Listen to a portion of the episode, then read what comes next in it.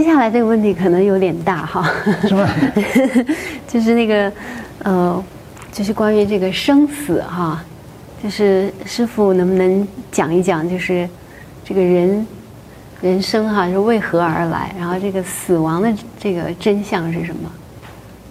对，你比方说你讲那个这个所谓的真相啊，嗯。我们从一个一个宗教的这个信仰的领域来讲啊，尤其是这个佛宗啊，他特别强调，所谓的生死，就是无所谓生死。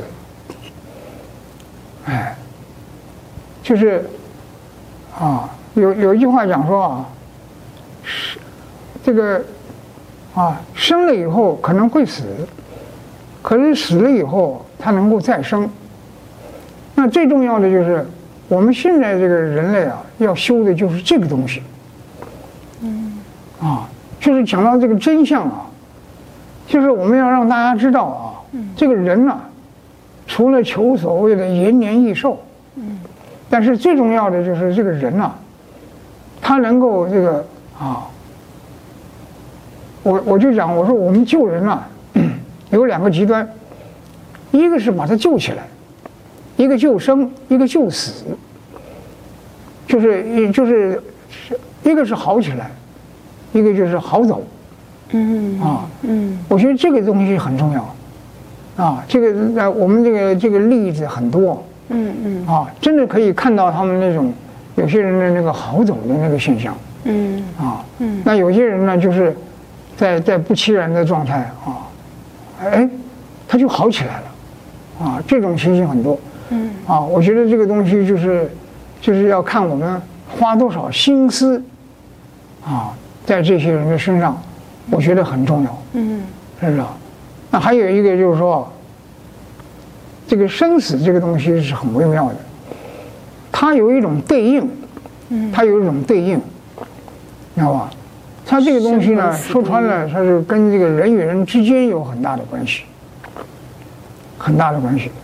嗯，好比我们是用什么样的心情来对他，有的时候那个啊，反过来你可以看到他的心情是什么心情，啊，如果我们是用一个一个所谓不好的心情，然后你就会发现其实结果往往都是不好的。如果我们用一个好的心情，啊，时常的结果都是都是很好的，啊，我觉得心情很重要。那还有一个就是说，我们要把这个这个生死啊，有一句话讲讲说把生死看淡，但是一般人来讲的话，你说把生死看淡也不容易，谈何容易？是不是啊？嗯。啊，所以呢，其实我们不是不是看淡，是把它简单化。这个就是我们讲这个《易经》强调的一个叫简易，我们把它简单化。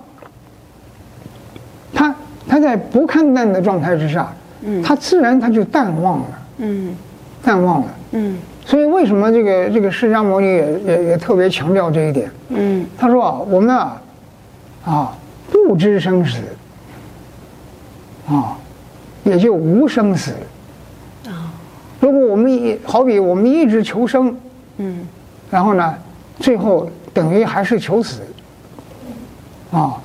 但是那个我我曾经就碰到过啊，以以前呢，我我们师傅啊，他就讲过一句话，嗯，他说啊，求生啊，还得求死，啊，还有他还有一个更严重的一句话，就是求生啊，不如求死，嗯，什么意思？啊，这刚一开始我也不懂啊，你看你现在也在问我什么意思啊，啊，后来我就啊，我就这个这个，我们现在就是说。关照那么多的人呐、啊，然后呢，我们自己本身的这个锻炼呢，我真的发现这个特点，真的发现，就是说我们现在求生啊，它不是一味的求生啊，嗯，啊，你比方说，为什么讲那个平甩啊，它是动静合一的东西，我们讲动就是活呀、啊，啊，静就是死啊，嗯，啊。那你比方说像那个那个，像我们这个这个道家，在佛家都有那么一说，嗯，比方说像以前的人，他们这个修炼呢，嗯，啊，他说你你要想重生啊，必须先大死。哇，这个东西实在是太厉害了。不过这个这个要要真的要要有这个修炼的精神才可以啊。所以我我以前有过这个经验呢，就是说有时候你在静坐的时候，坐着坐着你就突然就觉得哎，突然你醒来了，一看哟，几个小时过去了，对不对？以前我在上班的时候还发生过这种事啊，啊，这个觉得很可怕。然后你就觉得哎，我刚才是不是死过去了？真的有这个感觉啊，啊，所以这个就是我们讲说要想求生啊，啊，必先大死。就是说什么？有一次啊，我在那坐着坐着，我就突然醒了，哎，我一看，哎，已经早上了，我就在那个地方就是该干什么干什么，完了以后就去上班了。嗯。然后呢，你知道我们同事啊，他一看到我就。就劈头就问你：“你昨天跑哪去了？你啊？”哎，我有点发愣啊。我说：“我昨天跑哪去了？”我说：“我昨天我在跟你一样在上班啊。”啊，那你昨天怎么没来呢？你看是不是？那是不是已经搞不清楚到底是生还是死啊？嗯。那个时候我才恍然大悟，哇！我说我这一坐，啊，这个居然已经坐了第二天了。所以我真的是，我真的是体会到以前的人啊，还有，还有一坐不起的，嗯，现在叫坐化，那还有一种叫做，叫做什么？然后坐了以后，可能他可能这个，可能一个月、两个月都有可能了。他醒过来的时候，哎，对不对？可是最厉害的，可能已经一年过去了。这个真的很厉害，知道吗？嗯，啊，但是他觉得是刹那。所以这个这个这个人到修炼到一个程度的时候，这个时空啊，它是跟一般人的想法它是不一样的。是，哎，嗯，谢谢师傅。那那所以您心目中的那个大修行啊，嗯，是是是怎样的？或者普通人是怎么样在呃每天的生活中去修行呢？啊。你比方说，像我们讲这个所谓的大修行，嗯，但是我有一个感觉啊，我都跟师兄师姐们讲，我说，其实我们人呐，嗯，都是来修的，没有人不是来修的，嗯，虽然我们可能有些人不知道是来修的，可是呢，其实都在修，只不过有的人呢，他有一套方法，有的人呢，他是没有那一套方法。对，他这个人呢，只要愿意活着，其实都是在修。啊，你比方说，我们为什么讲说这个大修行人？嗯，大修行人就是确实的知道自己该怎么修，就叫做大修行人。嗯，啊，然后呢，那个还不知道自己该怎么修，那就是小修行人，啊。嗯，但是我们怎么样让大家都能够进入到所谓的大修行？知道吧？嗯，这个大修行其实讲的简单一点。嗯，为什么我们要有功法？就像刚刚讲的这个人的性情的问题。嗯，有了功法以后，他可以控制。好比我本来我吃很多，哎，我现在可以吃很少。我本来我脾气很坏，哎，我现在脾气变好了。那我觉我就本来我的体力不好，耐性也不好，我练着练着，我的体力耐性都变好了。这就是进入到修行观。嗯。但是这个是怎么来的呢？其实说穿了，还是来自于人的心境。心境，你比方说像那个，我们讲说这个，哎，把心胸要放宽。说是那么一句话，但是好比所谓的大修行人，就是可能是经过累世的修行。你说，啊，把心情啊放宽，把胸襟放大，然后他就哎好，然后他就变大了。啊，这个就是当下的，对。那有的人，你把心情，心情要要好啊，心情要好，你不说还好，你一说我越不好，是吧？啊，啊，这个，所以你要教他这个方法。所以我们教功法的目的，其实就是希望他们能够自强。嗯。啊，有一句话讲说，强化强化。啊，这个强不是变得变得刚强，啊。也不是变得强悍，嗯，或者变得强暴。为什么要讲强化？强的目的是让他能够自化，能够内化。所谓的内化跟自化，就是最重要的，就是来自于自我控制，嗯，自我自我控制，自我驾驭，自我期许，知道吧？他这个这个就是等于就是强化，嗯，啊，这个强化这个人啊。才能够把这个这个情绪保持的相当的稳定。嗯啊，嗯，他这个相当稳定呢，还有一个特色，就是刚才我们提到的，这个人绝对不复杂，简单。对，他简单。嗯，为什么我们古人讲说，至简至易，至大至刚嘛，对不对？嗯啊，你比方说这个人有的时候想一件事情，他会想的很复杂。对啊，万一万二万三万四是吧？啊。可是呢，其实我们不要去复杂，啊，这个啊，有一句话讲说，这个，这个以前释迦牟尼也讲，他说由一而多，由多而一，啊，为什么我们讲说这个？我们每次过年的时候不是讲一元复始，万象更新啊？嗯，这个一元实在是厉害，所以我们人呐都要懂得什么叫一元，这个由一元而多元。它就不会复杂，它每一个多元，你把它分析起来，它通通都是单纯的东西。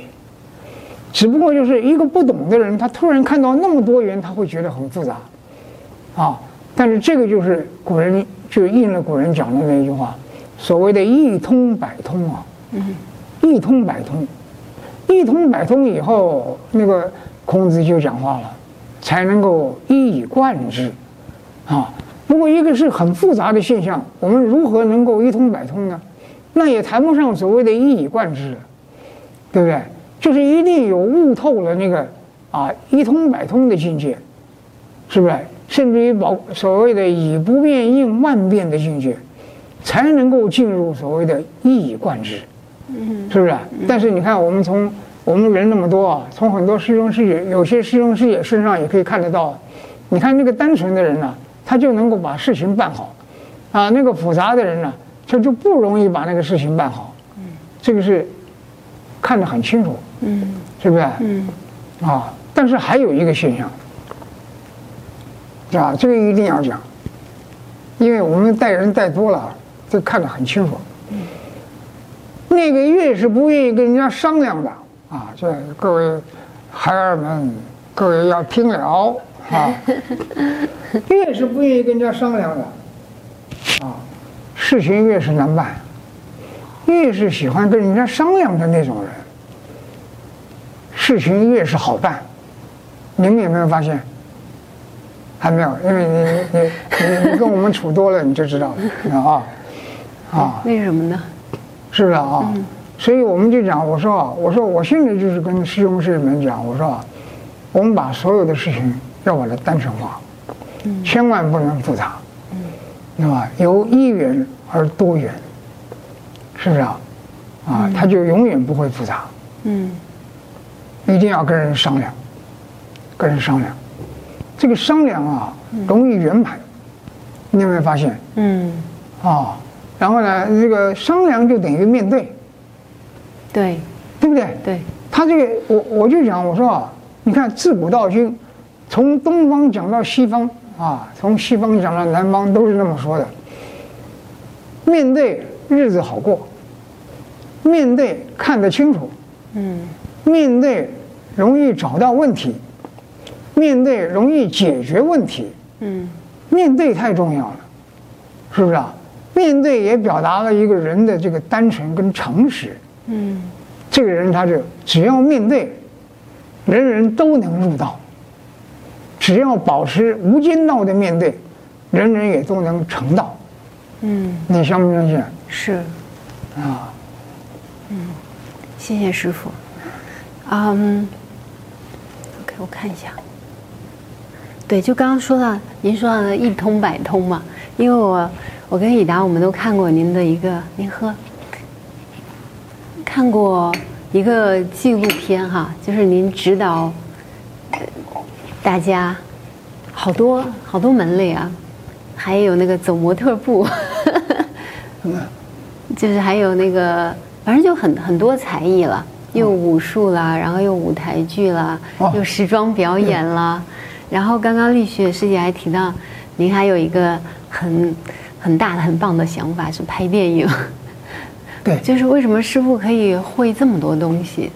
就是，那我就像您说的“一通百通”这个词说起来也很简单嘛，但是好像对我们来说，那怎么做起来就那么那么难哈？很有距离，怎么样一通百通啊？对，其实这个人啊，我们讲这个一通百通啊，啊，就从什么地方开始啊？嗯。通情达理，通情达理，它是一个很落实的东西，知道吗？嗯。但是，但是这个你看啊，你看越是难以通情达理的人，嗯，他越是难通啊。啊，可是呢，你看，你看那个什么那个，我们不要讲别的，自古到今有有也有许多那个那个没什么学问的，啊啊，这个六祖他是。他是最最最代最具代表性的，是吧？哈，嗯，对不对？人家有的人啊，哇，读遍了经书啊，结果还是没有成道，嗯，还是没有办法悟道。嗯，别人问他什么，他还是傻眼，他只能背经给人家听，是吧？啊，那，但是也有人呢，他在解说上也是有一套，但是呢，他在自修的领域，他又缺少。嗯，可是你看那个六祖，他就很厉害啊。嗯，他不识字啊。对，对不对？嗯，他也没有一个经他背得很熟啊，或者念得滚瓜烂熟都没有。他就听隔壁在那念经，听，哎，突然他就悟到了。嗯，啊，你看这个厉害吧，是吧？啊，因为我也跟他学了一招，是吧？啊，这个里面有很多学问啊，那个以后我也可以教你们，啊，是吧？这这个就是啊。这个其实啊，我现在就可以跟大家说了，啊，你们想不想听啊？哎呀，就是啊，我我常常跟师兄师姐们讲，我说，听话日子好过。啊，其实我说句实话，我们从小就有这么一个概念，我们小时候听父母的，长大以后还听弟弟妹妹的。办公的时候啊，还听长官的，听听部署的，都听，啊，然后呢，有听师傅的，听老师的，啊，谁都听啊，是吧？包括你现在在访问我，我还要很仔细的听你讲话，善听。后来我发现善听啊，这个厉害，那么，这个善听可以让人入道，嗯，有没有？这个善听啊，能够让他让人啊。啊，不解自通。以前呢，我我父亲还讲过一句话，啊，他说有一句话说，书读千遍不解自通啊。后来我发现啊，书读千遍也很不容易啊，是不是啊？是。所以我现在啊，啊，话听千遍，还是一样不解之通。嗯。我谁的话都听进去，对不对？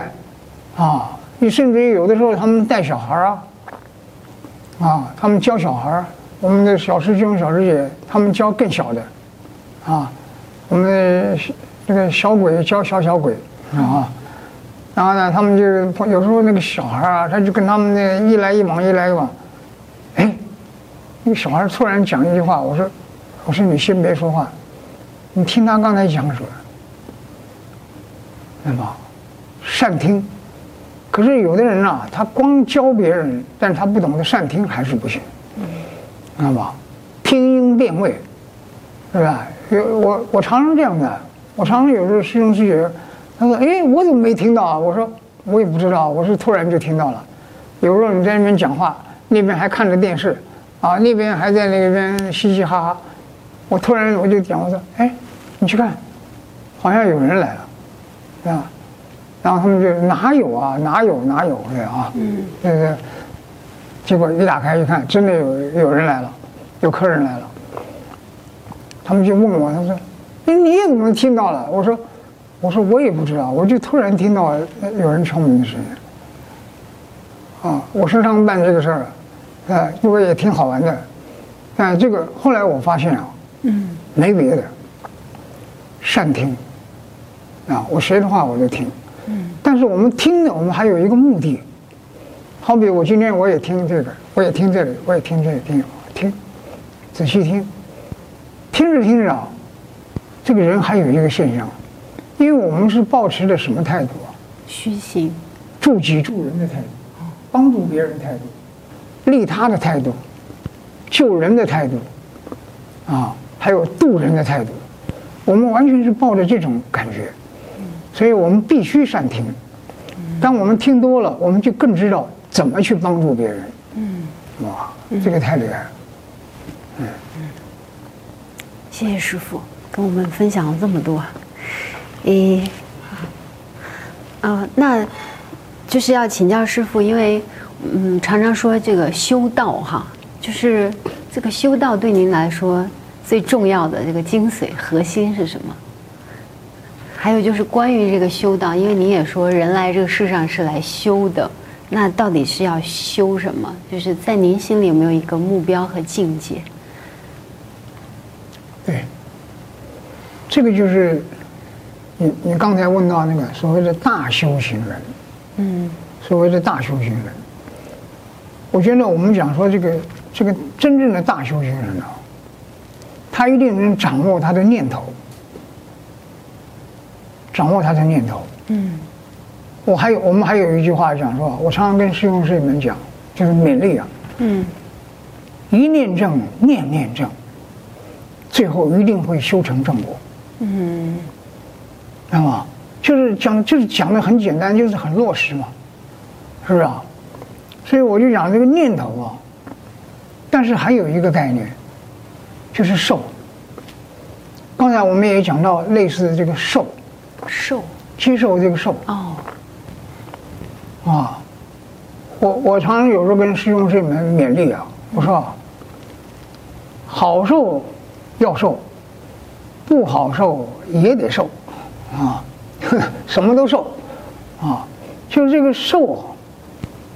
如果说我们有选择性的受，其实是有很多是难以受教的。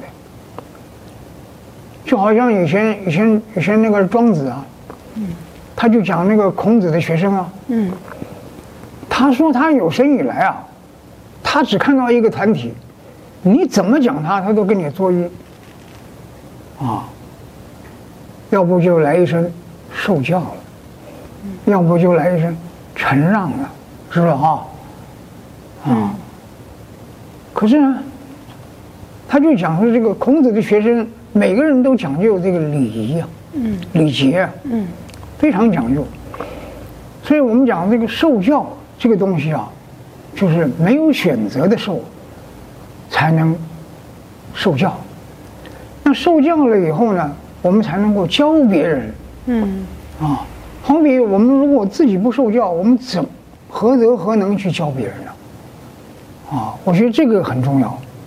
啊，但是呢，我们讲说这个，啊，我们有一句话讲说，情之所至，还有一句话说意之所至，啊，就是我们的我们的。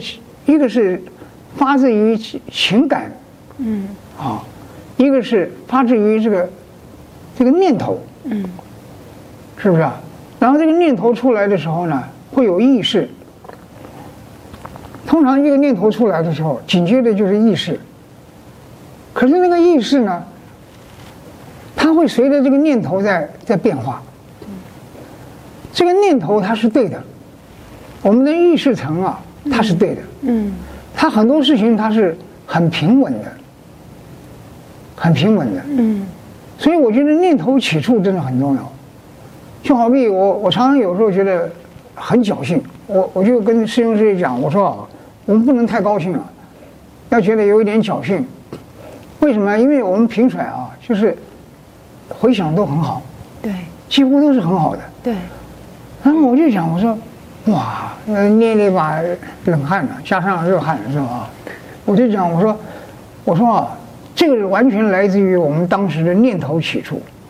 我什么都没有想，我希望平甩要跑得比细菌还要快。然后哎，就就我都回想都蛮好的。嗯。后来我就想，我说，我就我说，我们所有的事情都比照平甩，单纯，平易近人，啊，对人有好处，是不是？而且不求回报，就这样，就是啊，啊，这个里面包含着这个啊无私，啊无争，无贪，啊，就是就是啊死心塌地的把它传出去，把它传出去。但是我发现这个这个平甩啊。它里面有包含着一个现象，除了这个修行观呢，它还有一个现象就是身教。身教，因为我突然想到那个身教，以前古人不是讲说这个啊言教不如身教嘛？嗯。后来我就觉得身教其实有两种，啊，除了是好比我们啊一个当老师的一定要。啊，以身作则嘛，嗯，是吧？那就是身教，嗯，啊，要做模范。我觉得有一个就是自己可以练出那个身教，嗯，就是我们把我们讲那个平甩，其实有很多人的回想出人意表，对，哦，他们都听了很多，他已经不是身体的问题了，心理的问题、灵性的问题，哇，那个探讨起来没完没了，啊，怎么来的？自己锻炼出来的，好比有的人他悟道，啊，或者是哎，他没有想通的事情，他想通了，不一定有人告诉他，或者是告诉他也不一定懂，可是呢，经过锻炼，突然，哎，懂了，啊，我觉得这个这个身教有两种，嗯，一个是以身作则的身教，一个是自我锻炼的身教，嗯。啊，我觉得这个真的很重要。嗯，所以我们讲说这个，这个这个动啊，也是一样。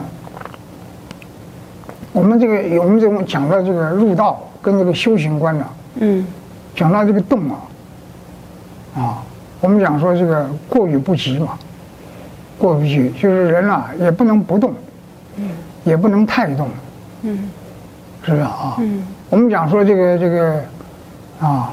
勤劳，勤劳，最好是能够勤而不劳，这个就厉害了，对不对？嗯。啊，因为这个，那个过劳也会生痨病嘛。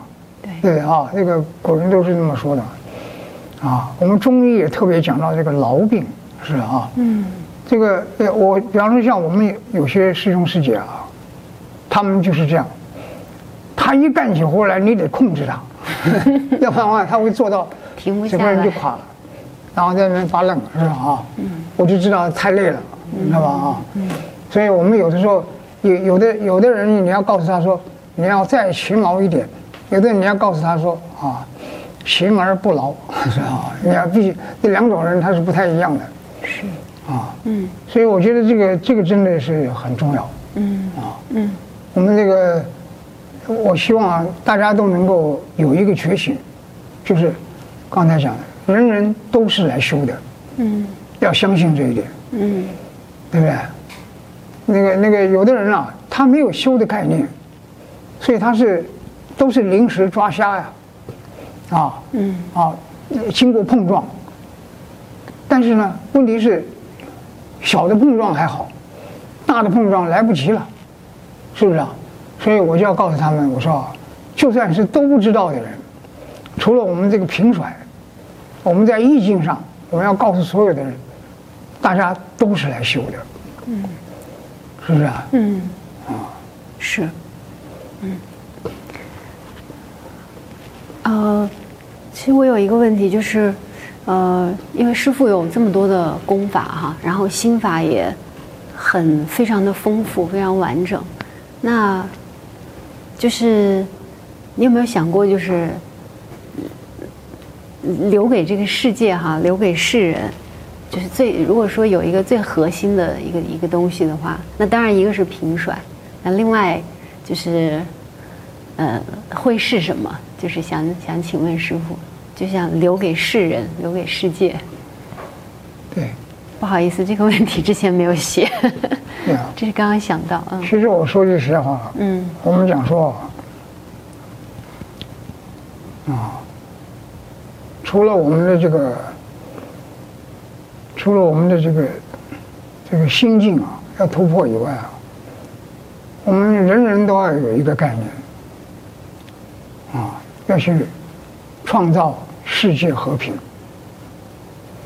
讲到创造世界和平呢，我们就想到孔子讲的礼运大同。那个时候我就在想一个道理，我用很单纯的方式去想一个道理。孔子讲礼运大同，为什么要礼运大同？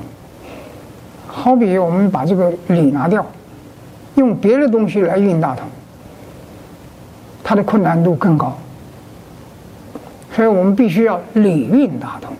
理运大通。对，好比我们哪怕是练一个功法，我们都要用礼敬的心境去练，嗯，那么，嗯，要用礼敬，嗯，这个礼敬之前呢，就好比我们这个练功啊，以前练功啊，要先敬礼，嗯，那么，然后保持礼敬去锻炼，效果更大，嗯，啊，嗯，可是我就讲，我说啊，我们对于这个这个。不管是修行人，还是非修行人，啊，但是还是那一句话，我们都是来修的。嗯。啊，我有我有几句话要跟大家这个这个分享一下。嗯。啊，我们讲这个人心相应啊。嗯。就这个世界啊，它本身是相应的。嗯。人与人之间是相应的，天与地是相应的。甚至于天与人是相应的，人与地也是相应，没有东西它是不相应的。但是我们唯一的一个东西，就是要用人心去相应。人就是仁爱、仁慈，嗯，啊，那个人，嗯，啊，这个真的很重要，嗯，啊，一句话叫做“义以对待”，啊，我们不管是对待任何人。要用义来对待，好比我常常跟那个师兄师姐们讲啊，我说，我们哪怕是做吃的，或者我们上山做茶，啊，一定要品质保证。这个品有二品，一个人品，一个物品，啊，但是如果我们人啊，我们如果有杂妄，我们做出来的东西绝对不是什么好东西。对啊，或者哪怕是我们心情不好，嗯，做出来的东西也不是什么好东西，那个啊，嗯，对不对？所以我们就是这个，一定要在这个意志上面下功夫。因为有一次我就听那个孟子讲了，嗯，啊，孟子最近还跟我讲了，他说啊，他以前跟梁惠王讲过，何必约利，行义而已。哇，以前。以前的国王还得了啊，是不是啊？如果你他乱讲话，他就就把他这个啊，就虎头铡嘛，是吧？可是那个他就很直接的啊，那个梁惠王就讲说，我我是为了为了我们的这个这个国家的这个人民着想啊，我还有错吗？对不对啊？这个他跟那个孟子一来一往，一来一往，可是孟子最后讲一句话。他一句话也讲不出来。他说：“何必约利，行义而已。”哇，我实在是太厉害了！这句话也也让我们都入道了。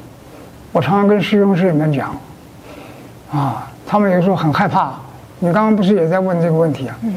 现在那个啊，这个经济也很重要，这个金流也很重要。嗯。啊。我常常跟师兄师姐们讲，我说，人家基基本上有三流，有的人只有一两流，我们有四流，知道吧？哪四流？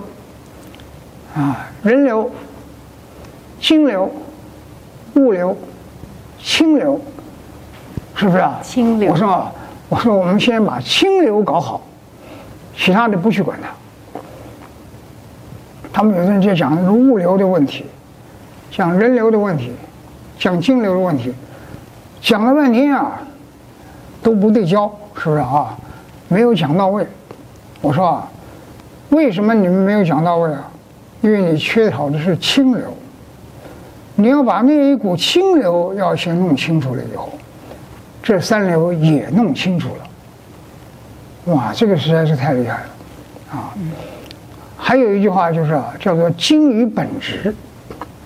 这个精啊，刚才你不是也讲吗？啊，精益求精啊，啊，日日新，苟日新啊，是不是啊？这个就是精益求精。